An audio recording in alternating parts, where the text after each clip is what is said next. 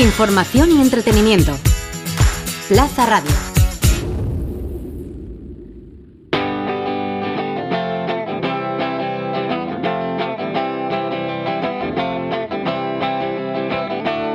El Briefing, el programa sobre diseño, ilustración y demás creatividades. Buenos días, buenas tardes o buenas noches. Yo soy Carlos Garzani y esto es El Briefing, el programa de diseño, ilustración y demás creatividades de Culturplaza y Plaza Radio. Hoy hacemos un viaje por el patrimonio industrial de la mano del artista Lorenzo Sandoval y el arqueólogo Tono Vizcaíno. Ambos inauguran esta semana en el IBAM Industria, Matrices, Tramas y Sonidos, un proyecto que plantea una lectura del patrimonio industrial valenciano basada en lo sonoro, lo inmaterial y en los movimientos sociales. Pero antes vamos con nuestros amigos de la ADCV, que nos hablan del diseño como inversión, una máxima demostrada a través de su informe sobre el sector en la comunidad valenciana. Nos lo cuenta María Navarro, gerente de la asociación. El diseño, bien gestionado, es rentable.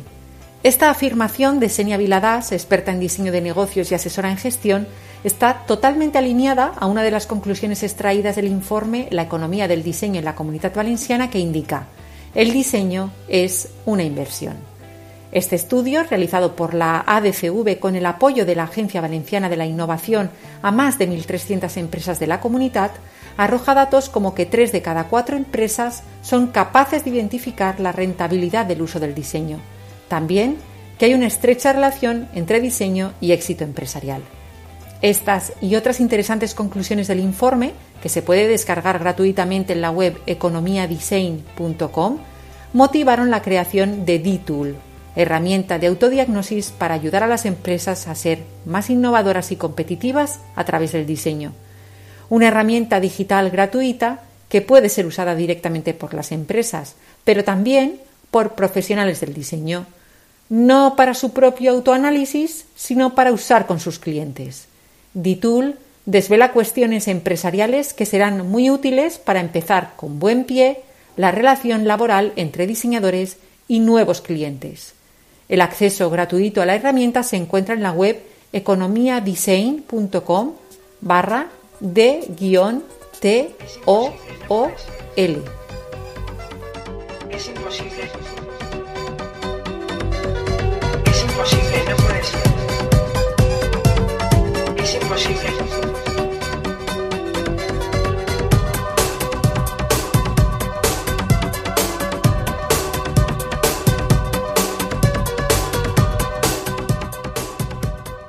Lorenzo Sandoval, Tono Vizcaíno, bienvenidos a Plaza Radio.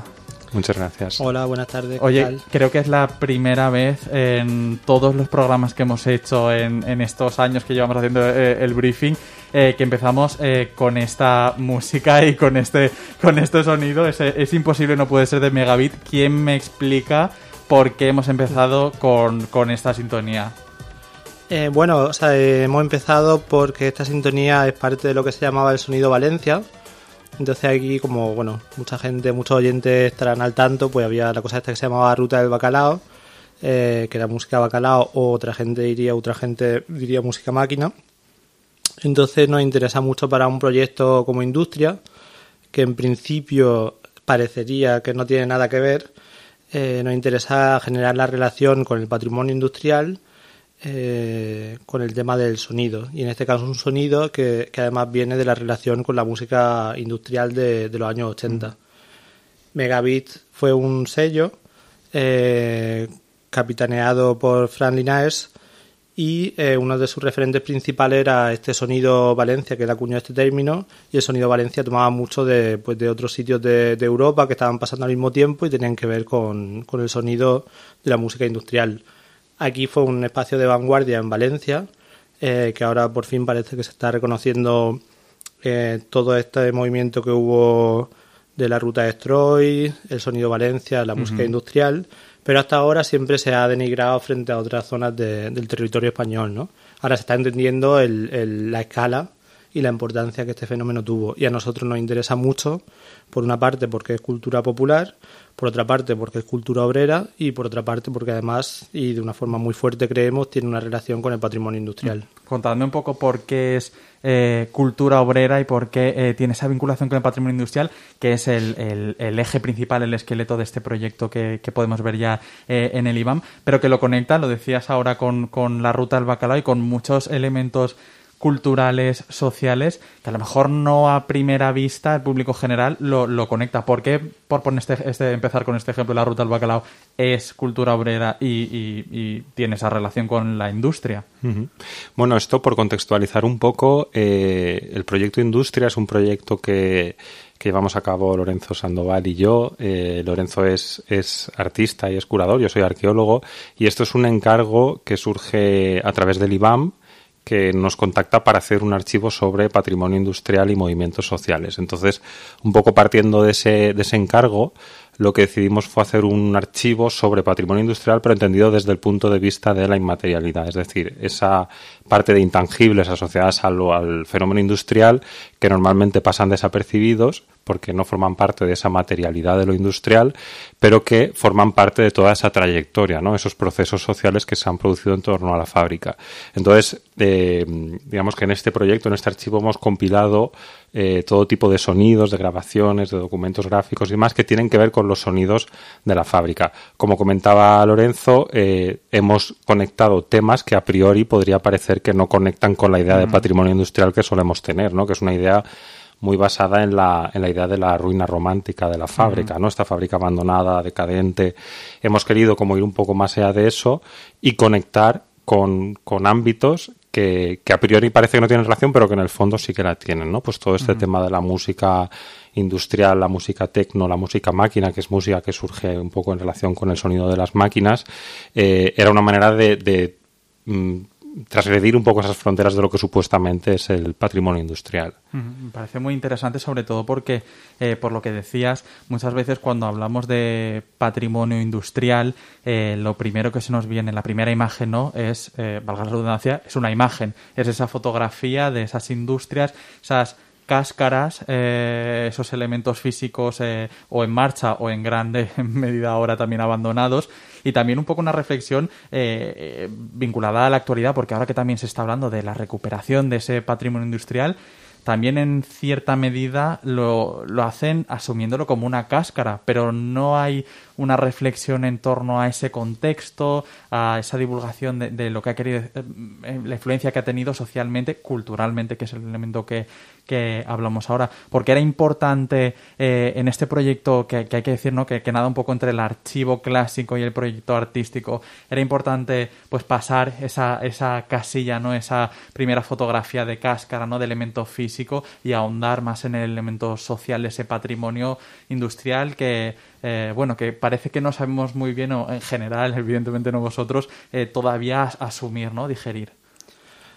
Ahí hay un tema que nos interesa mucho, eh, que es como intentar evitar entender el patrimonio como algo mitificado y sacralizado, ¿no? En ese sentido, eh, muchos de los ejemplos con los que estamos trabajando de, las contribuciones que han habido al archivo, la gente que hemos ido invitando a la serie de encuentros que han habido para preparar el archivo, eh, trabajan desde formas que, además de reivindicar el patrimonio industrial como, algo a conservar, defender y utilizar, precisamente eh, en muchos casos lo que hacen es como pedir un uso. O sea, como que ese, ese espacio no sea una cáscara, como bien indicabas, sino que albergue eh, una serie que, de, de, procesos que tienen que ver con, con, la vida, o sea, con lo vivo. O sea, entender el patrimonio como algo, como algo que es vivo, es, orgánico y abierto a la negociación y no tan solo como espacios de memoria fija. Em, de hecho, lo que nos interesa es como entender ese patrimonio como, como una serie de elementos que son eh, sociales, pero también políticos y poéticos. Y, como tales tienen que ser, eh, pues como pasa con, por ejemplo, con el lenguaje, digamos, o con la música, elementos que están sujetos a, las variaciones del futuro. ¿Por qué? Porque eh, entendemos el patrimonio como algo que no solo nos habla del, del pasado, sino que nos ayuda a generar herramientas para el tiempo por venir. Ahí hemos insistido mucho también en, los elementos del archivo. Cuando estamos pensando en movimientos sociales, pues por ejemplo estamos invitando gente que proviene del mundo de la ocupación, gente del mundo de las raves, eh, también proyectos que tenían que ver con las colectivizaciones, eh, también pensándolo desde una memoria antifascista, ¿no? Que creo que es una cuestión eh, a revisar ahora mismo pues de una forma muy necesaria esa memoria antifascista que está en el pasado y está como parte del patrimonio industrial, es algo que se ha dejado en muchos casos fuera de las narraciones académicas, de las narraciones institucionales, de las narraciones de los museos y es algo que tenemos que recuperar y, y lanzarlo hacia lo que viene ahora, ¿no? Sí, de hecho, en este sentido, como muy bien comentabas, eh, con esa fórmula patrimonial muchas veces se tiende a crear escenarios, ¿no? O sea, el patrimonio se convierte en un escenario, en un contenedor cultural muchas veces, que en el caso del patrimonio industrial pasa muy a menudo, ¿no? Convertir a las fábricas en lugares de creación y de industrias creativas, eh, pero se pierde un poco todas las vivencias que han ocurrido ahí dentro, ¿no? Se, se, crea como un envoltorio, como algo muy edulcorado de lo que supuestamente es ese espacio y se obvian todas esas memorias que han ocurrido que tienen que ver con el trabajo en la fábrica, pero como bien decía Lorenzo, también con las ocupaciones, las reutilizaciones, con usos que muchas veces no son compatibles con el discurso oficial y que entran en, en contradicción y que al, convertirlo en patrimonio quedan excluidos y a nosotros nos parece interesante precisamente dar cabida a todas esas otras maneras de entender el patrimonio industrial, ¿no? los espacios industriales. Sí, en ese sentido hay, hay una cuestión que tiene que ver con los procesos instituyentes, eh, que es como pensar en un patrimonio que se piensa desde abajo y no desde arriba. Me viene eh, a, la mente dos palabras, ¿no? La primera es eh, contexto, eh, o la falta de, contexto, ¿no? Cuando hablamos de, de, bueno, esta necesidad o no, no necesidad, ¿no? Pero, pero este trabajo que se está haciendo por recuperar estos espacios patrimoniales, como tú decías, con un contenido que, que no tiene nada que ver y que no explican el, el, el, contexto, quizá cuando es algo bastante evidente, cuando hablamos a lo mejor de, de un patrimonio físico de hace tres, cuatro siglos, ¿no? Cuando empezamos a, ir para atrás, parece evidente que la recuperación tiene que ir con una eh, contextualización de ese espacio, ¿no? Sin embargo, con la historia reciente, con esos espacios de hace 50 eh, años aproximadamente, 70, en fin, eh, del último siglo, eh, esa recuperación parece que no está tan claro ¿no? que haya que, eh, contarlo ¿no? y, que, y que asumirlo como un elemento eh, histórico que necesite ese trabajo. ¿no? y por otra parte, la segunda palabra que me venía son los márgenes, ¿no? porque hablabas, hablabais mucho de esa historia de los márgenes, de esas raves, de ese movimiento Ocupa que era tan importante y que al final forma un pilar muy importante de, de la historia que, que, contáis en este, en este proyecto. Contadme un poco también sobre, eh, sobre un poco esos movimientos que quizá pues eso no están en ese relato oficial eh, y que de alguna manera con vuestro proyecto tratáis de rellenar ese hueco histórico y, que no puede ser obviado. Sí, bueno, respecto a lo que comentabas primero, eh, lo del contexto es fundamental y, toda la razón en que lo industrial todavía tiene una carga negativa, ¿no? O sea, es cierto que, que dentro de todo el elenco de formas patrimoniales, justamente el patrimonio industrial es quizá como el, la que más se, se, ha dejado de lado, al menos hasta hace relativamente poco tiempo, porque todavía tiene esa carga de es un espacio de trabajo, es un espacio que tiene también asociadas cuestiones de contaminación, de polución, también espacios de, de explotación. Entonces, todavía no tiene esa visión tan edulcorada como puedan tener otras formas de patrimonio de otras épocas, como bien decías, y por tanto, eh, de alguna manera, se, muchas veces se renuncia a recuperar esa memoria asociada porque puede resultar incómoda muchas veces. Entonces, eh, en parte eso explica ¿no? la falta de, a veces, atención a ese tipo de relatos que, que han ocurrido en la fábrica, pero que al resultar incómodos se dejan de lado. ¿no? Yo creo que es, es una parte, una parte fundamental de, de lo que comentamos. Y, y luego lo de los márgenes, pues exactamente, a nosotros nos parecía muy interesante ir a esos otros usos que han ocurrido en las fábricas que precisamente eh, al no formar parte del contexto de uso de la fábrica, el contexto de producción, todavía se han marginado más, ¿no? Como hablábamos de las raves o la creación de, por ejemplo, centros sociales autogestionados en fábricas, que aquí en Valencia ha ocurrido bastante y en otros sitios también. Eh, como ni siquiera es el contexto de uso originario, todavía se deja más de lado, ¿no? Entonces, hemos querido de alguna manera también dejar constancia de que eso forma parte de la historia de las fábricas, ¿no? Que más allá de cuando la fábrica estaba en producción, las fábricas han continuado teniendo vida, ¿no? Otra cosa es que puedan encajar o no con el discurso oficial, que, que pretende construir un relato muy concreto sobre el pasado industrial. Supongo que también hay una falta de, eh, documentación para ello, porque evidentemente estamos hablando de eh, espacios eh, ocupas, de, de raves y de unos espacios en los que no hay una producción, una documentación, o hay, habéis recuperado cartelería y muchos documentos pero que está el estar en los márgenes también tiene eso, que es difícil ir a, una biblioteca y decir eh, del número 1 al número 10 y tenerlo todo, como ha sido también este proceso. Sí, de hecho justo ha hecho la pregunta, iba a hablar precisamente del tipo de, documentos que, nos han interesado. O sea, no hemos dejado de trabajar también, hemos ido a la biblioteca y hemos pedido del número 1 al número tal. como toca, eh, eso como toca, eh, porque hemos intentado hacer una investigación subjetiva, pero muy rigurosa eh, pero sí que es verdad que uno de los elementos que nos pareció muy claro al empezar la investigación y articularlo, como decíamos al principio, a través de la noción del medio del sonido, es también pues cómo eh, podemos pensar eh, qué tipo de, de, trazos hay, o sea, qué otros trazos quedan, qué otras formas de escritura eh, más allá de las formas de escritura que son la escritura oficial, eh, podemos encontrar. Entonces, más allá de, la escritura que te encuentras en los documentos de, las direcciones de las fábricas, por ejemplo, o que puede haber también en, eh, que forman parte del ayuntamiento y cosas así, hemos intentado buscar y pensar en qué otro tipo de medios nos pueden facilitar otra lectura. O sea, cada forma de escritura te da condiciones de producción diferentes.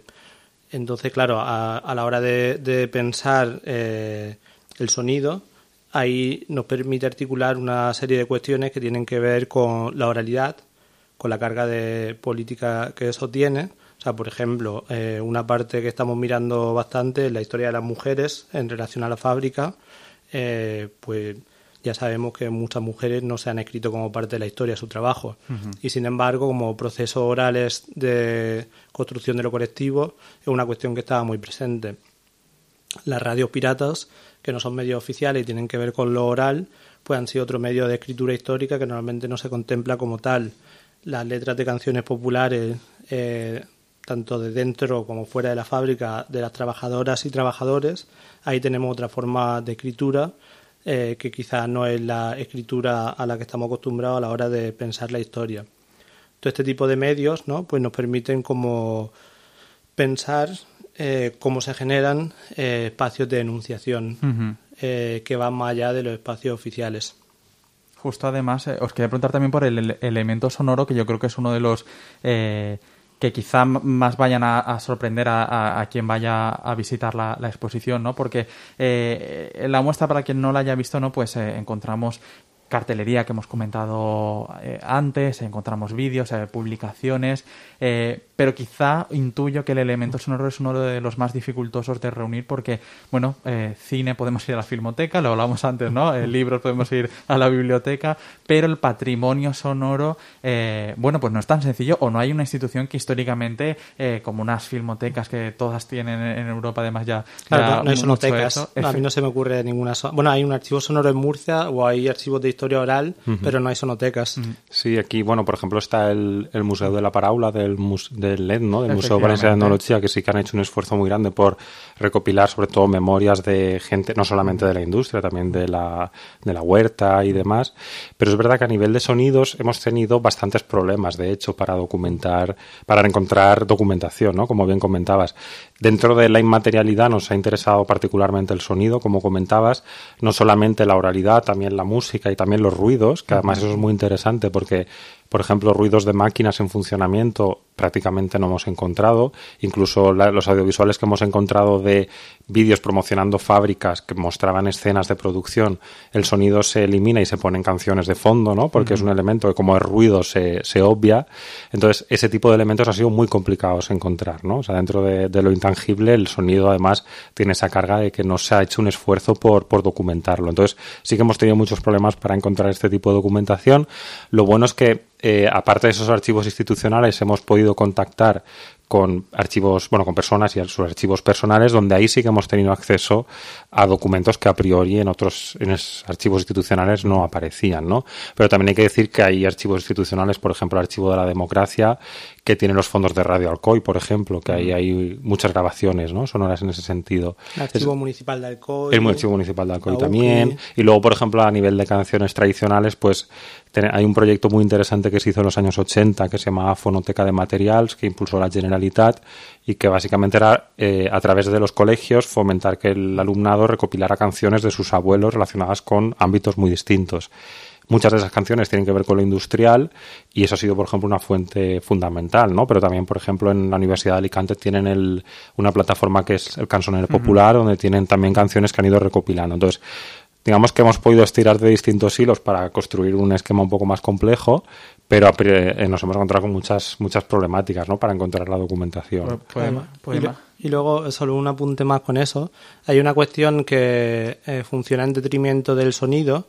Eh, claro, tú cuando ves una exposición o visitas un archivo de imágenes, el tiempo que necesitas, bueno, estamos muy acostumbrados a, Instagram y todas estas cosas en el teléfono, ¿no? O a ver libros de fotos. la cuestión del tiempo de consumo un segundo y eh, medio por imagen. Claro, está estudiadísimo. Claro, entonces eso es algo que va en, detrimento de detrimento, perdón, de este tipo de, em, de cuestiones. O sea, el sonido es algo que te exige un proceso de escucha. Esta idea de la escucha, de la escucha atenta, como decía Paulino Oliveiros, es una cuestión eh, fundamental como, como una técnica eh, también de investigación, ¿no? O sea, entonces eh, también lo que un poco proponemos eh, al estar pensando con un archivo sonoro también, que no es solo sonoro, hay muchos libros, hay muchos documentos, hay muchas imágenes también, pero incidiendo e insistiendo mucho en la cuestión del sonido, es también como exigir una escucha atenta, ¿no? Ver qué tipo de, nociones surgen ahí que tienen que ver, por ejemplo, con, con, los cuidados, con la negociación, con una serie de estrategias que quizá a la hora de pensar cierto tipo de historias eh, pues no estén tan presentes y queremos como insistir en este tipo de otra postura. Me hablabais antes eh, también de, la importancia en, el relato, ¿no? En esas historias que estáis recuperando y recomponiendo un poco este puzzle, también de esa lucha antifascista. Eh, quería que me hablarais también un poco de esto y qué, qué, rol juega en este eh, puzzle, eh, por repetir la palabra que habéis hecho en, en, el IBAM. Y, y también estudiáis un, periodo al final de, un siglo, un siglo y, y, pico, también un poco cuál es en fin, no sé si se pueden sacar conclusiones o sacar algunas ideas generales, pero un poco también con esa visión que, tenéis y que habéis estudiado, eh, ¿cuáles son los elementos que, clave que hay que tener en cuenta en este sentido? Sí, yo, yo creo que hay una cuestión fundamental que tenemos que señalar también, que es como el archivo que estamos proponiendo es un archivo que es parcial. Eh, es un archivo que, es así, pero podría ser de otra manera y de hecho queremos que vaya siendo de otra manera conforme va pasando el tiempo y se presenta en otros sitios, se adicionan eh, materiales. Entonces nos parece que a la hora de, pensar las narraciones posibles que surgen del archivo, eh, la cuestión de la recombinabilidad sea fundamental. ¿Por qué? Porque lo entendemos como un espacio de negociación constante. Eso quiere decir que una vez que el archivo nosotros lo dejemos allí en el IBAM, que va a ser parte de la biblioteca y no de la colección, por cierto, eh, para facilitar la labor de futuros investigadores, esos investigadores que luego vengan puedan aportar narraciones diferentes. Eh, eso creo que tiene mucho que ver, esa cuestión de eh, mantener la posibilidad de la diferencia y de hecho celebrarla, tiene mucho que ver también con una posición antifascista. Eh, que parece que no es tan evidente, pero sin embargo, como facilitar la existencia de la diferencia es una manera de estar en contra, eh, de una forma proactiva, en contra de, posiciones que buscan eh, narraciones que son totalmente planificadoras y uniformantes. Eso hoy en sí es urgente. ¿No? el, sábado pasado veíamos en Valencia, en el centro de Valencia, una, una manifestación con miles de personas nazis en el centro de Valencia acampando sus anchas y expulsando a la gente del centro, pues bueno, hay que empezar a ver de qué manera también institucionalmente a eso se le hace frente. Hablabais también, eh, eh, estamos al final de la entrevista, ¿no? Pero no quería tampoco eh, pasar porque y, tiene vinculación un poco con lo que dices, ¿no? Porque en este en este relato en el que hablábamos al principio de, de pasar un poco ese muro físico, ¿no? y ver cómo eh, cómo ha afectado ese patrimonio industrial, esa industria a la sociedad valenciana, también hay un elemento clave que es cómo, cómo afecta su, su desaparición. Esa, ¿no? esa cara B, eh, eh, en fin, pues en la exposición hay, hay, pancartas de manifestaciones, por ejemplo, contra el cierre de los altos hornos en, en Puerto de Sagunto, ¿no? Y también una imagen que es bastante, cada vez más habitual en Europa en los últimos años, ¿no? La desaparición de, de las industrias y esa huella social, pero invisible a la vez, no física, que, que deja en en, la sociedad. Hmm. Sí, totalmente. En, la exposición, como bien dices, tenemos el caso del Puerto Sagunto, que es un caso flagrante, ¿no? De cómo un pueblo que nace en torno a una industria, porque el puerto de Sagunto nace en torno a la planta siderúrgica, eh, de repente por la reconversión industrial eh, entra en una crisis muy profunda, ¿no? Que todavía siguen las consecuencias de ese cierre todavía se siguen acarreando.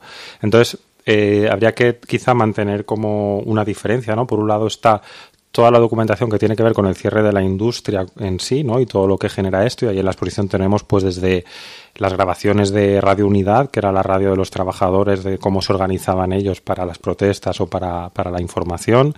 También tenemos pancartas, tenemos documentación mm. gráfica, porque, bueno, aparte en la expo hay como diferentes niveles de lectura. Se puede profundizar mucho, hay como muchos recursos para poder complementar.